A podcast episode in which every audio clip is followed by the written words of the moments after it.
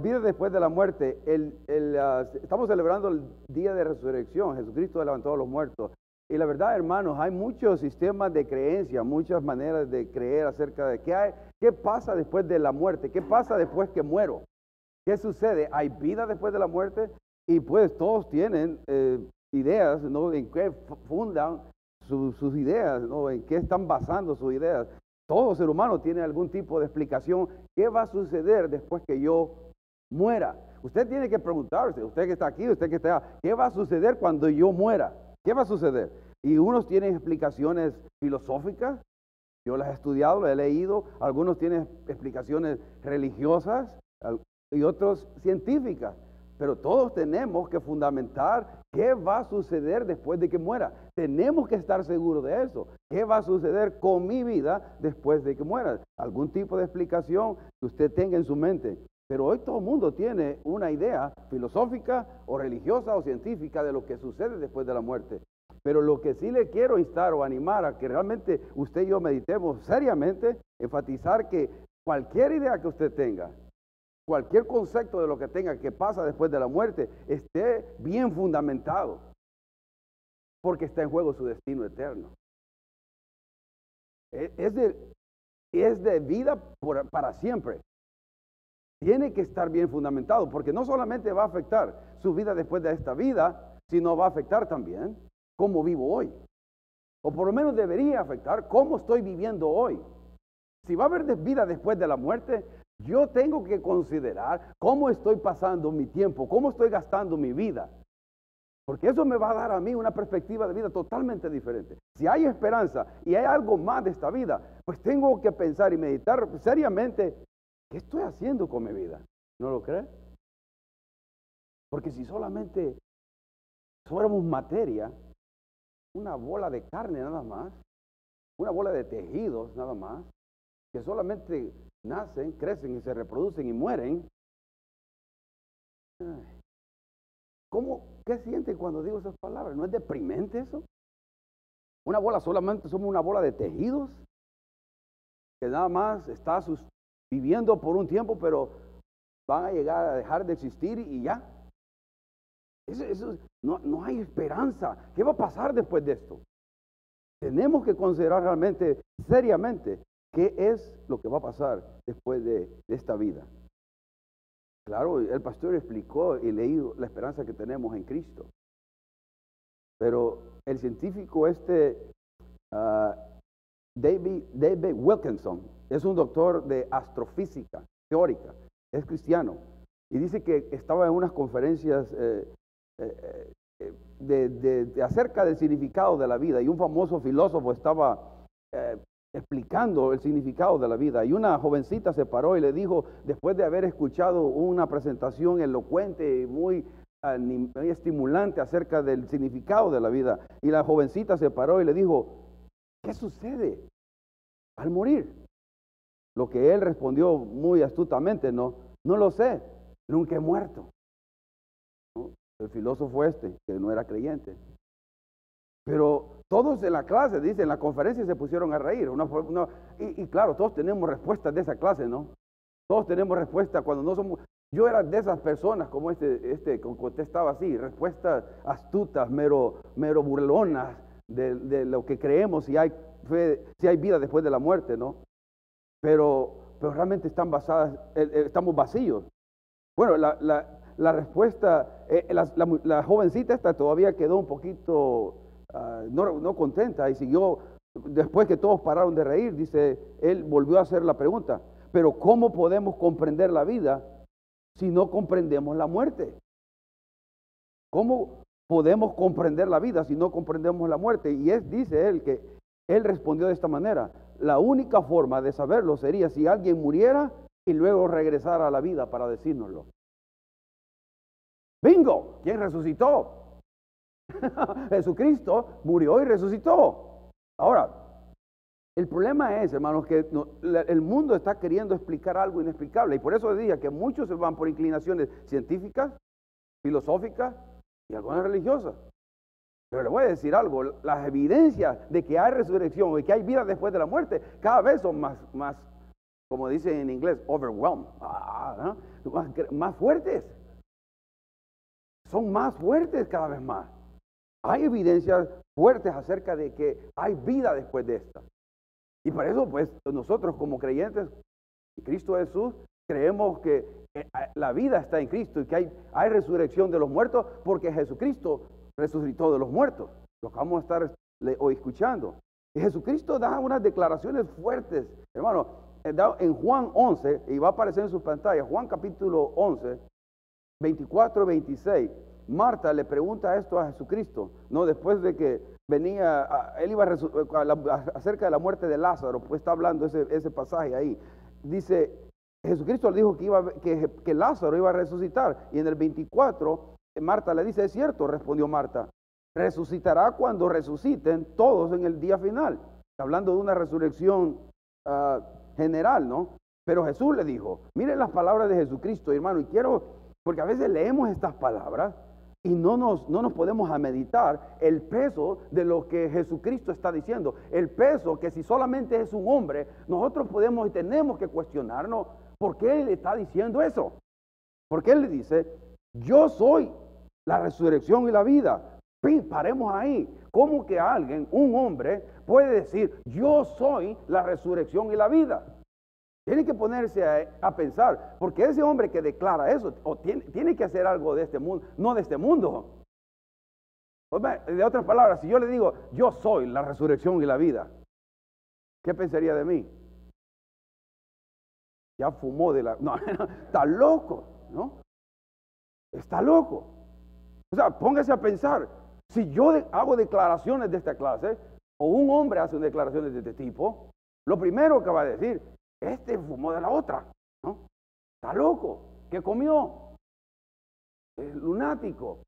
O sea, pero está, escuche bien la declaración de Jesucristo. Y claro, hay gente que usted ya cree que Jesucristo es Dios, pero lo estoy diciendo a las personas que son, que son incrédulas, le estoy diciendo que la, y a nosotros también como creyentes que afirmar esta verdad, que Jesucristo dijo, yo soy la resurrección y la vida. No solamente Él es vida, sino también transmite vida.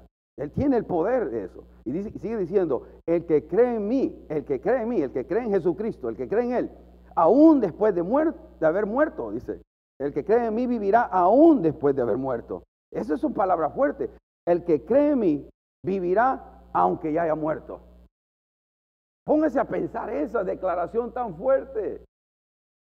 Ahora, debería de impactar mi vida ahorita en este momento para ayudarme a ser mejor esposo, mejor esposa, mejores hijos, mejor trabajador, mejor en todo. Me debería de impactar esto, porque quiere decir que voy a dar cuenta a Dios también.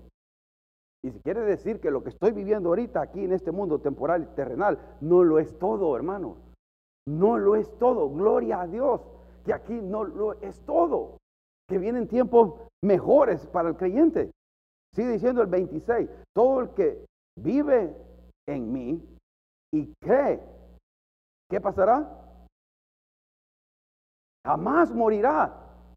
Ahora le pregunto a los hijos creyentes en Dios, en Jesucristo acá. ¿Usted cree que jamás va a morir?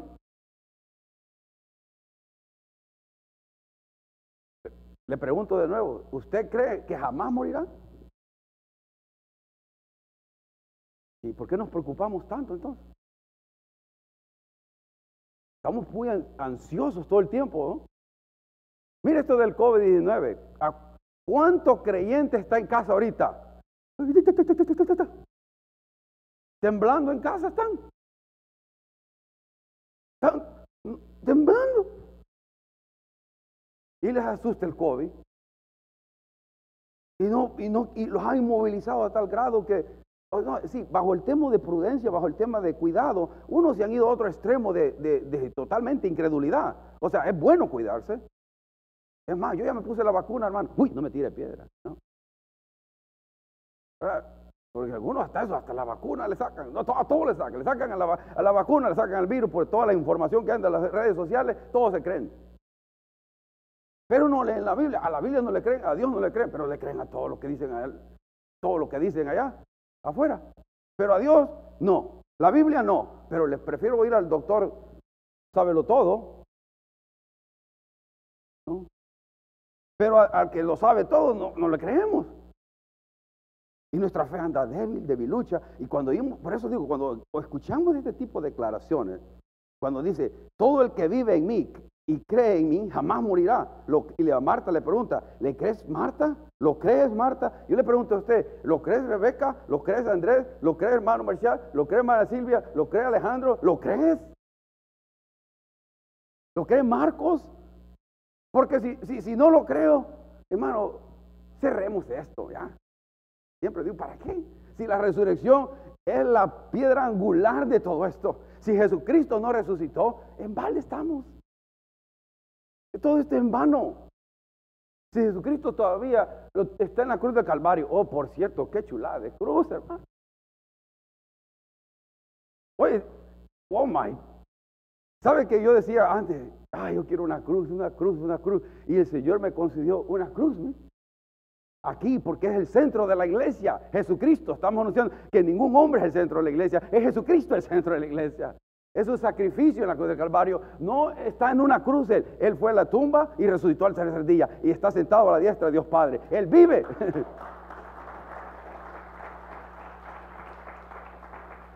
Ah, hermano, le doy gracias a Dios porque ah, una hermana me decía, no quiero decir su nombre para no avergonzarla, pero anoche, ayer que miró la cruz me dice, ¿quién diseñó esto? Y yo le digo, fue Oscarino Larrentini.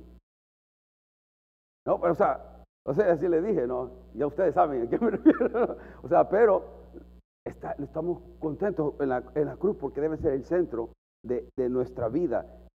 Por su muerte, su pulsión, pero resurrección, su, su resurrección. Mi vida debe dar alrededor de ese hecho. Jesucristo hizo declaraciones poderosas, hermano. Y C.S. Lewis, un filósofo cristiano que escribió Mero Cristianismo o Mere Christianity, se llama en inglés el libro, escribió estas palabras. Se lo voy a leer, pero quiero que pensemos, porque hay muchas personas que piensan que nuestro cristianismo está fundado en uh, falacias o pura religiosidad. Y voy a decir, siendo ateo yo, yo me he hecho preguntas difíciles. Y Dios me ha dado respuestas, viniendo de un trasfondo ateo yo. Y Dios me ha dado respuestas que satisfacen realmente la inteligencia del ser humano y que satisfacen realmente el sentido común. Uh, otros ideologías, filosofías de vida crean un vacío en el ser humano nada más, o solo lo llenan temporalmente, pero las enseñanzas de Jesucristo, la vida en que Él nos mostró y el poder que Él mostró al levantarse de los muertos, realmente debe cambiar la vida, hermano, debe cambiarnos nuestra vida. Quiero decir que si yo no tengo esperanza de un día vivir eternamente, donde ya no más dolor, no más llanto, no más tristeza, si no tengo la esperanza de un día vivir realmente en todo sentido de la palabra bien, totalmente bien, porque ahorita usted tiene achaques, yo tengo achaques. ¿A cuántos les cuesta levantarse en la mañana? Hay que calentar motores, ¿no es cierto? Para algunos. Y duele todo, ¿no? Y ya suenan, suenan más huesos que suenan. Ahora, los que están jóvenes todavía no. No, todavía no, pero les tronarán a ustedes. Si Dios les permite llegar ahí. Aunque algunos jóvenes ya están más viejitos que uno, hermano. hay unos jóvenes que, wow, sin energía, sin nada. No estoy viendo a nadie. No, la, es la verdad, uno, uno, bueno, bueno, bueno, somos la generación con Pastor Dan y yo, ¿verdad, Pastor? Gloria a Dios. Pero ¿sabe lo que dice el señor Lewis? Mire, dice, esto acerca de las declaraciones de Jesucristo. Estoy tratando de evitar que alguien diga las tonterías que la gente suele decir sobre Cristo. Estoy dispuesto a aceptar a Jesucristo como un gran maestro moral, pero no acepto su afirmación de ser Dios. Ahí ya comenzó el problema. No podemos considerar y creer que Jesucristo solamente es un maestro moral, porque el tipo de declaraciones que él hizo no puede ser que creamos que él es un buen maestro moral entonces, sigue diciendo esto. Esa es la única cosa que no debemos decir. Un hombre que fuera simplemente un hombre y dijera el tipo de cosas que Jesucristo dijo, no sería un gran maestro moral. O sería un lunático, o sería el diablo del infierno. Debes hacer tu elección. O este hombre era y es el Hijo de Dios, o un loco o algo peor. Puedes callarlo por tonto, Puedes escupirle y matarlo, como un demonio o puedes caer a sus pies y llamarlo Señor y Dios.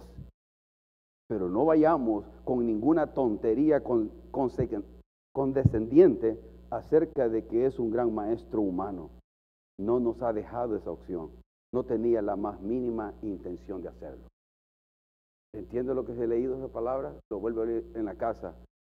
No podemos decir que Jesucristo es un buen maestro moral como muchos piensan con el tipo de declaraciones que él hizo. O él es Dios en carne, el Todopoderoso en carne, o no lo es. No hay opción.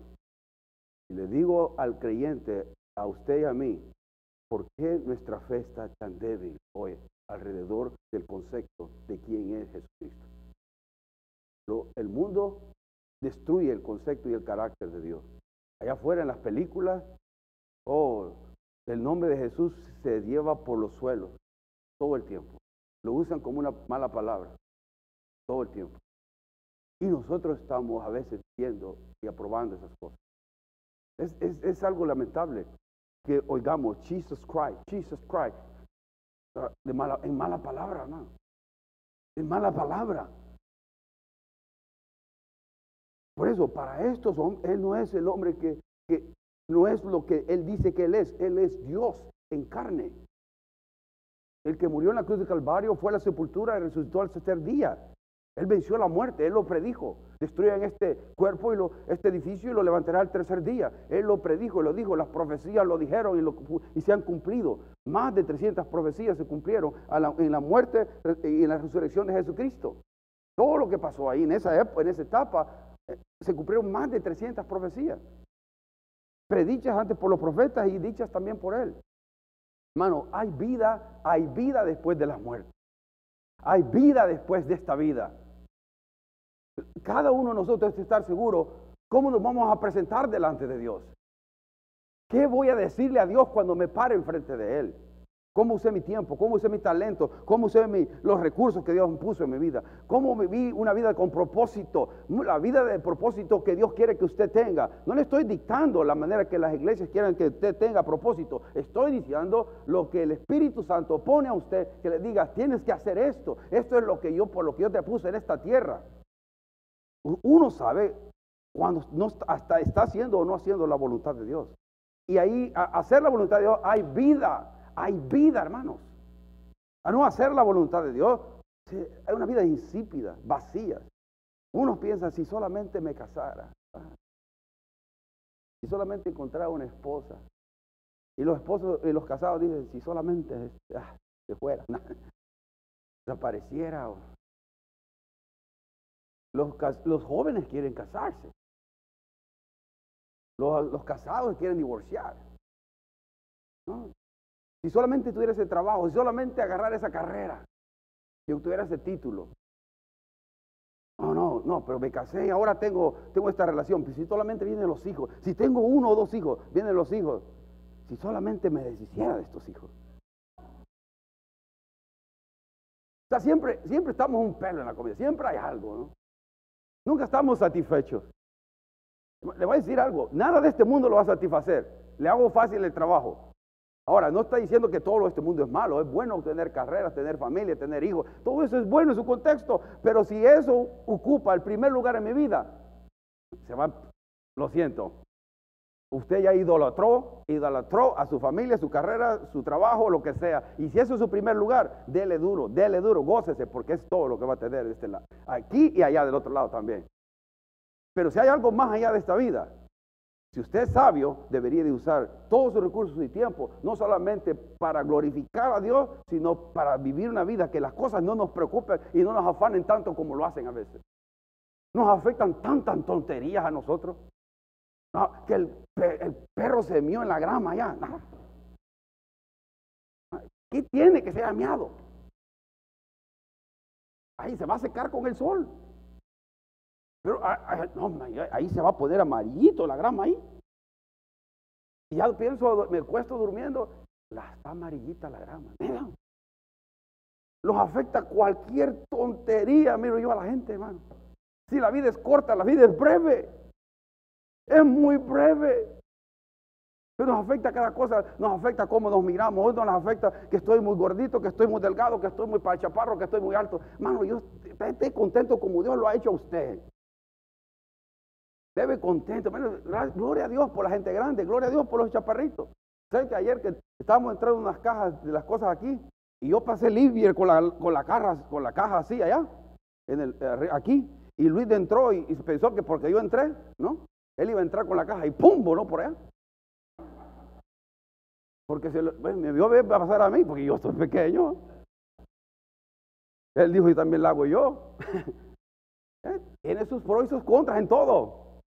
Todo, todo. Ah, estemos contentos como Dios nos ha hecho. No nos estemos todo el tiempo criticando y quejando.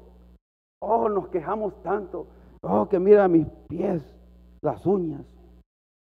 Ah, que son muy feas, me voy a poner calcetines todo el tiempo. Pues póngase calcetines, pero usted siéntase bien. O nos quejamos por todo. Y la, la, vida es muy breve de este lado, hermano. Vivamos la vida que Cristo nos ofrece, llena de gozo, de paz. Hay gente que está pasando enfermedades, que realmente tiene una enfermedad seria, y a veces las personas tienen más gozo que uno. Yo le digo, hermano Gregorio, que está nuestro hermano aquí en el silla él siempre tiene una sonrisa en la cara. Y cuando sale a evangelizar, dice que le dice, hermano, aquí está aquí algo que tengo para ti, agárralo, un tratadito, que la gente agarre un tratadito del amor de Dios, que le hable de Cristo. Y nosotros que tenemos las dos manos, no le decimos nada, mira, aquí está. Dios te ama, ¿no? Dios te ama. Dale un tratado algo, algo. No lo hacemos. Y no, o no abrimos nuestros labios. A este hermano me decía que una, una persona le decía, ¿por qué siempre estás contento si estás ahí? Porque tengo a Cristo en mi corazón.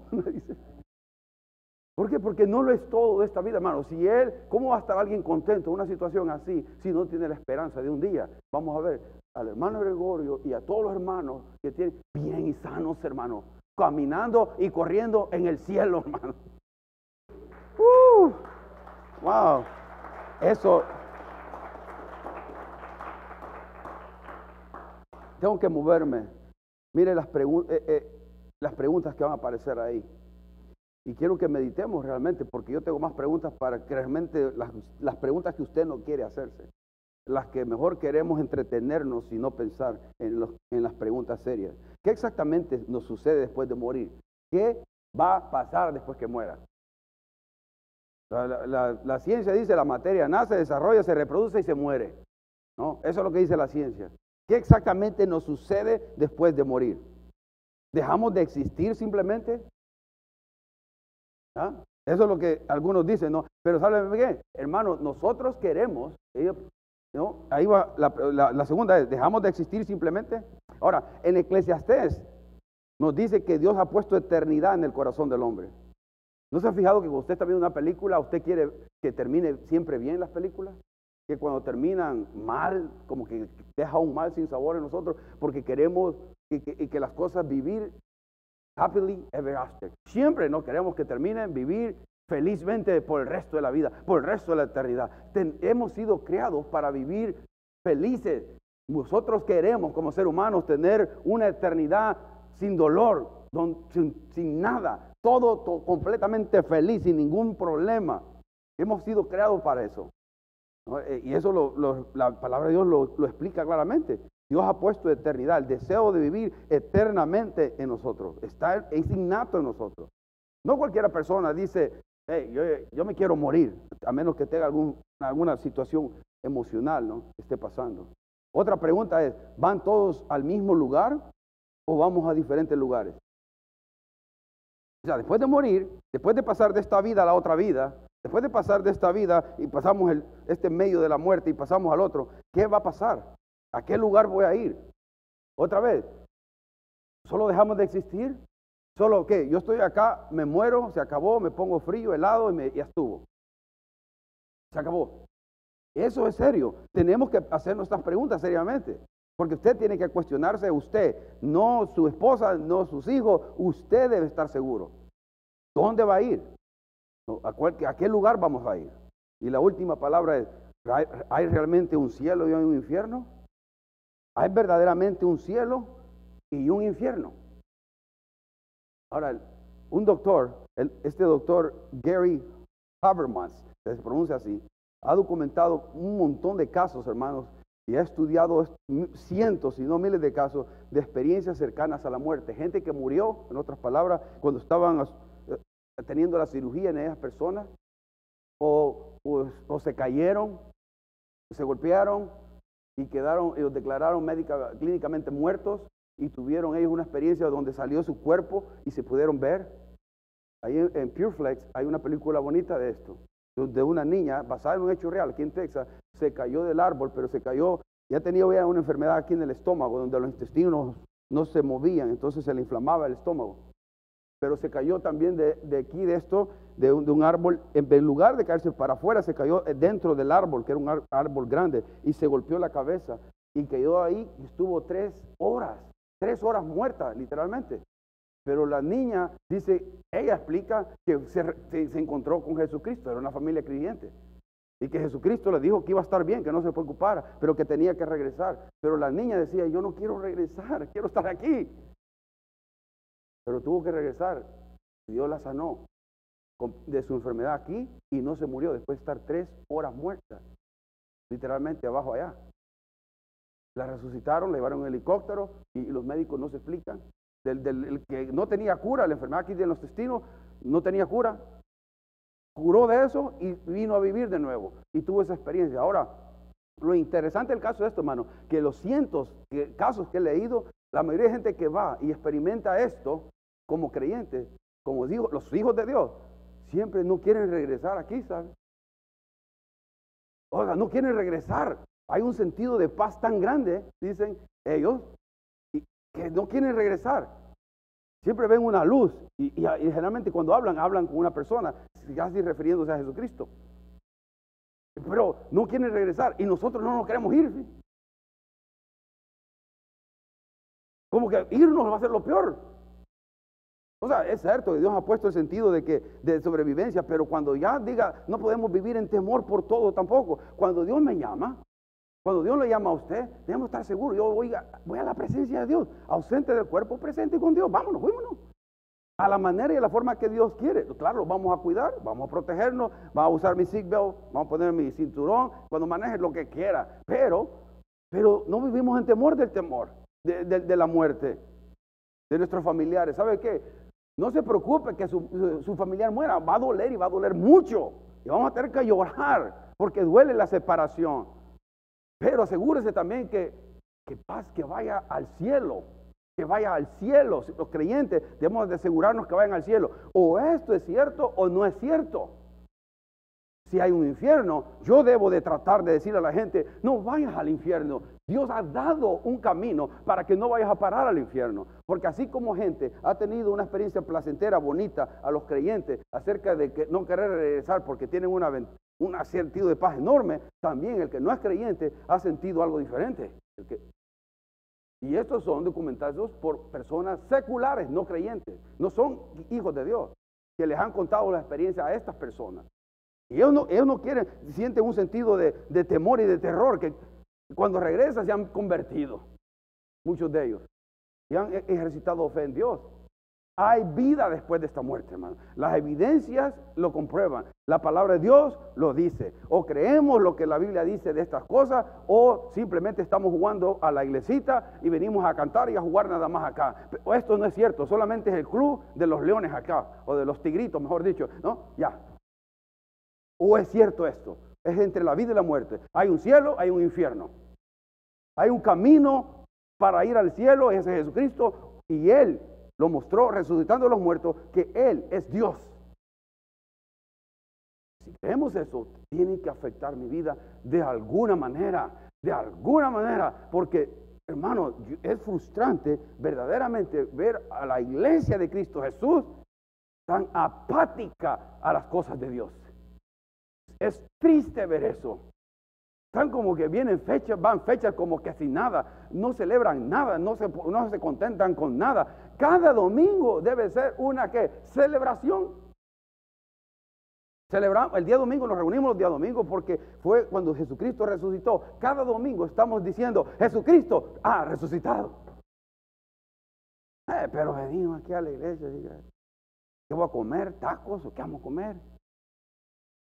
¿Dónde voy a ir a comer después? Y todo lo que tenemos en la mente es temporal, temporal, temporal. En lugar de venir con un sentido de alabanza y adoración, Señor, te doy gracias por mi trabajo, te doy gracias por mis hijos, te doy gracias por todo lo que me has dado, te doy gracias porque puedo comer, porque puedo agarrar, porque puedo saborear, porque puedo ver. Gracias, Señor, por la salvación y la vida eterna. Gracias que aquí no les todas, aunque fue una semana difícil, Señor, con mi esposa, con mis hijos, mi trabajo, aquí estoy para alabarte y adorarte y ser fortalecido por ti. Lléname de tu sabiduría para enfrentar las dificultades y obstáculos. Aquí voy en tu nombre, Señor. Aquí te alabo y te bendigo hoy por tu provisión, por tu sanidad, por todo lo que has hecho. Gracias, Señor. En la mañana nos cambiamos. Ay, no quiero, la, quiero la iglesia. ¿Qué me voy a poner? No, ni hay que ponerme. El closet está lleno de ropa y no hay a qué ponerse. ¿Ya? Ya no le queda, dice. Pues. ¿Ah? Hay que comprar una talla más grande. ¿no? Y nosotros no venimos enfocados en lo que debemos de enfocar. La iglesia se vuelve en un centro de, de, un modelo, ¿no? De, de ¿cómo es? modelaje, ¿no? Por eso es que aquí, ah, ah, hoy es por el día de la resurrección, me mira así. No traje el colbato porque no me cierra, como dice Pero siempre me equivoco en eso, pero hay jeans. Yo soy de jeans. ¿No? ¿Qué le vamos a hacer? Me gustan los pantalones. Y usted, algunos dicen que me quieran ver más de corbata. Como un hermano me decía, póngase la corbata, hermano. Usted no me ponga corbata. No, no me pongo corbata. O sea, eh, pero trato de vivir lo mejor que vengo posible, ver lo más presentable posible para usted y para Dios. Pero yo, lo que sí hay que asegurarse es que mi corazón venga listo. Venga usted bien vestido con corbata, si siente, gloria a Dios, póngase corbata, saco y todo, todos los domingos. Y si también siente libertad, pues más o menos cómodo también. Porque no, lo importante es venir con el corazón en la mano. Agradecido a Dios que palpite, hermano, que palpite. Para Dios, con amor, con pasión. Pero el corazón está todo seco. No, no, Señor, aquí está. Hermano, tiene que decírselo. Tiene que decírselo. A ver, yo no quiero hoy, pero hoy voy a ir a lavarte, Señor. Pues la gente piensa que uno como pastor, ya con esto termino, ¿ah? son once y media. La gente piensa que uno, eh, que los que servimos al Señor, siempre estamos contentos y siempre queremos venir a predicar y siempre queremos hacer lo que queremos hacer. Oh, hermano, no es así. No es así. A ver, el 91, por, gracias a Dios, el más del 90% siente, siento así, casi el 100% le voy a decir. Pero a veces ahí se asoma algo cuando uno dice, está cansado esto. ¿Y sabe qué es lo que cansa? De que uno quisiera ver lo que Dios quiere ver en la iglesia. Y porque uno no mira, duele como, Dios le deja sentir el dolor de lo que en la iglesia de, su pueblo no mira uno. Y le digo, Señor, ¿qué podemos hacer? ¿Y qué podemos hacer para que tus hijos realmente se enamoren de ti? Y la verdad, como ser humanos, nada más que orar y serle fiel a Él. Pero hay momentos donde, donde uno dice, ¿cómo va a ver, cómo va tus hijos, no los no creyentes, los de tu casa, a ver las maravillas tuyas? ¿Cómo? Y somos tan apáticos y tan insensibles a las cosas de Dios a veces. Pero sí somos rápidos para que otras cosas ocupen nuestro lugar, el lugar de, que únicamente Dios tiene que llenar. Es un tiempo difícil, hermano, no vamos, a, no vamos a ignorar, usted lo sabe. Pero lo bueno en todo esto, hermano, lo lindo en todo esto, que en los tiempos más difíciles que la iglesia ha pasado, históricamente hablando, es cuando la iglesia de Cristo ha, actuado de maneras más sobrenaturales que nunca. O sea, vienen tiempos difíciles, pero también vienen tiempos de avivamiento en, en el pueblo de Cristo. No solamente esta iglesia, sino donde se proclama a Cristo Jesús. Todas las iglesias tienen que ser, van a, va a haber un movimiento poderoso de su Espíritu Santo. Debemos querer eso. Pero hermano, comienza no allá afuera, comienza aquí adentro, comienza conmigo. Comienza conmigo. Señora, en este día de la resurrección pueda yo entender que mi única esperanza eres tú y que me debo a ti. Me debo a ti. Oremos por los hermanos que todavía no solamente en esta iglesia no se acercan, sino no se acercan en sus congregaciones donde iban. Y no, se están, no están buscando de Dios, se han enfriado. Las cosas materiales les han enfriado. Sabe que las cosas materiales son bendición, pero si tenemos muchas también puede ser un problema. Porque si siempre tengo dinero para ir a viajar, si tengo siempre dinero para hacer lo que quiera, también eso puede ser, en vez de una, una bendición, puede ser algo contraproducente en su vida espiritual. Porque siempre puedo hacer lo que me dé la relegada gana. No es malo tener dinero y no, es malo viajar. Pero eso ocupa mi primer lugar siempre. Entonces, no estoy pensando cómo yo puedo usar mis talentos, mis dones y sirviendo a una iglesia fielmente, fielmente. Asistiendo a los servicios, a los estudios bíblicos fielmente. No solamente los domingos, cada vez que puedo. ¿Cuántos domingueros hay aquí? Ah, no, no levanten la mano. Ya ve usted, el hermano viene con todo, está, está ofendiendo a medio mundo. no, o sea, la verdad eh, no le estoy ofendiendo, le estoy diciendo, hay que vernos al espejo. Ahora, la pregunta, ¿por qué se lo digo es esta? ¿Está contento usted realmente? ¿O está usted contento que vea? ¿Estamos verdaderamente contentos? O sea, tengo que ver, si no estoy del todo bien, entonces, ¿qué es lo que no estoy haciendo o qué es lo que estoy haciendo que no está bien? Y hacer cambios. Hermano, la vida espiritual necesita disciplina. Mala palabra. Perdón. Todas estas son malas palabras, santidad, disciplina, dedicación, sacrificio, todas son malas palabras en la iglesia, hermano. Todo lo que la iglesia quiere escuchar, los predicadores tienen que decir, tú eres campeón varón, vas a llegar a lo alto varón, tú no eres cola, solo eres cabeza varón, levántate varón, tú eres el que hijo de Dios varón, te va a progresar Señor, el Señor te va a llenar tu cuenta bancaria y vas a bendecir y vas a ser de miles. ¿Cuántos? Este lugar se llena, hermano. Rápido. Rápido. Pero porque la manera que lo estoy predicando es muy confrontativa y demasiado directa la palabra de Dios. No, hombre, que se quede, hermano. Pero es la verdad. Es la verdad. Su espíritu debe de dar resonancia a la verdad cuando sale verdad de aquí, cuando sale mentira también. Y debe de haber un balance en esto. Es que, hermano, hay propósito por qué vivir porque Jesucristo está sentado a la diestra de Dios Padre. Hay por qué vivir porque Jesucristo se levantó de los muertos. Porque de la misma manera que Él se levantó, usted también se va a levantar. Y está establecido, dice, eh, y con eso termino, está establecido en, en, Hebreos, dice, no, y creo que lo tengo ahí, Hebreos capítulo 9, ¿no? Con Hebreos, si, está, no, si no está ahí, está bien. Hebreos 9, 27 y 28. Y así, así como cada persona está destinada a morir una sola vez, y después vendrá el juicio. Así como cada persona está destinada a morir una sola vez y después vendrá el juicio. Así también Cristo fue ofrecido una sola vez y para siempre a fin de quitar los pecados de muchas personas.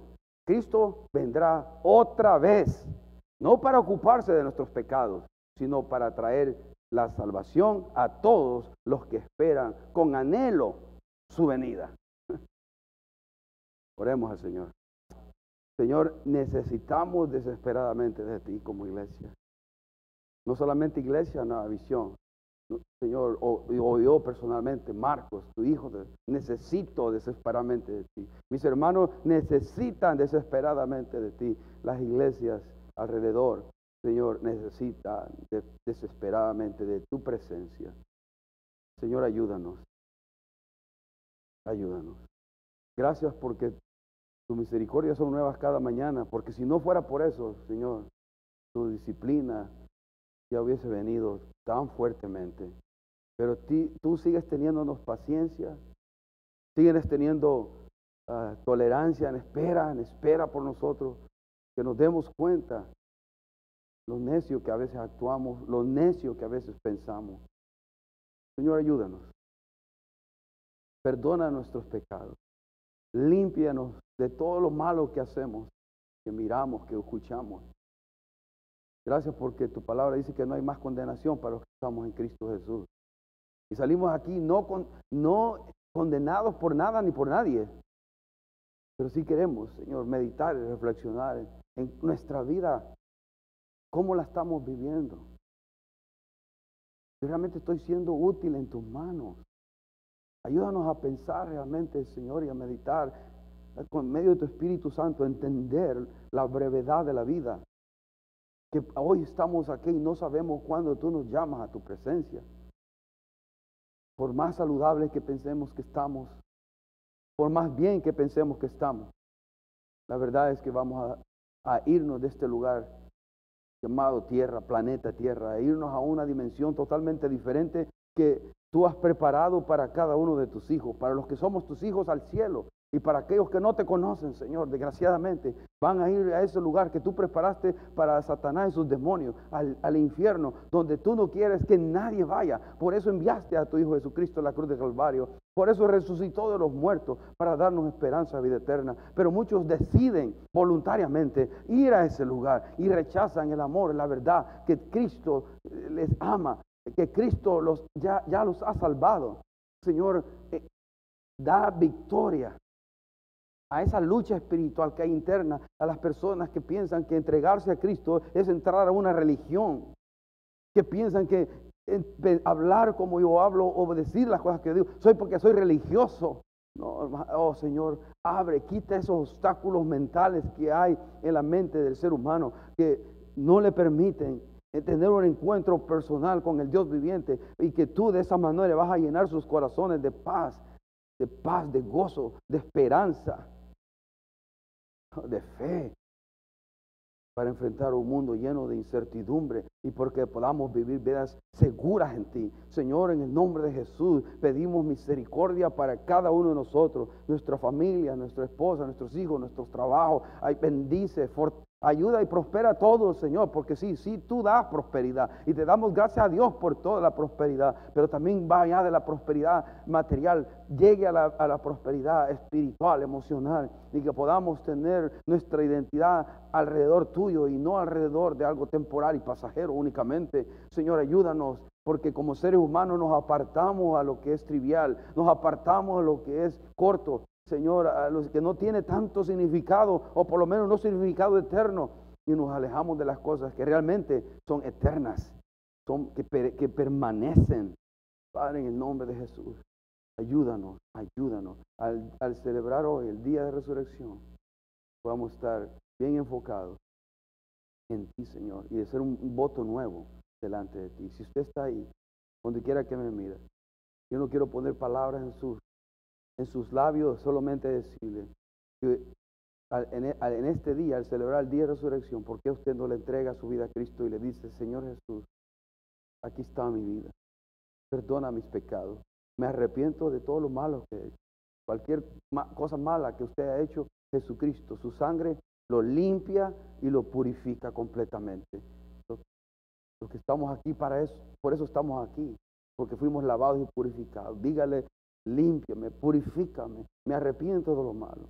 Toma mi vida, toma mi vida. Aquí está, Señor.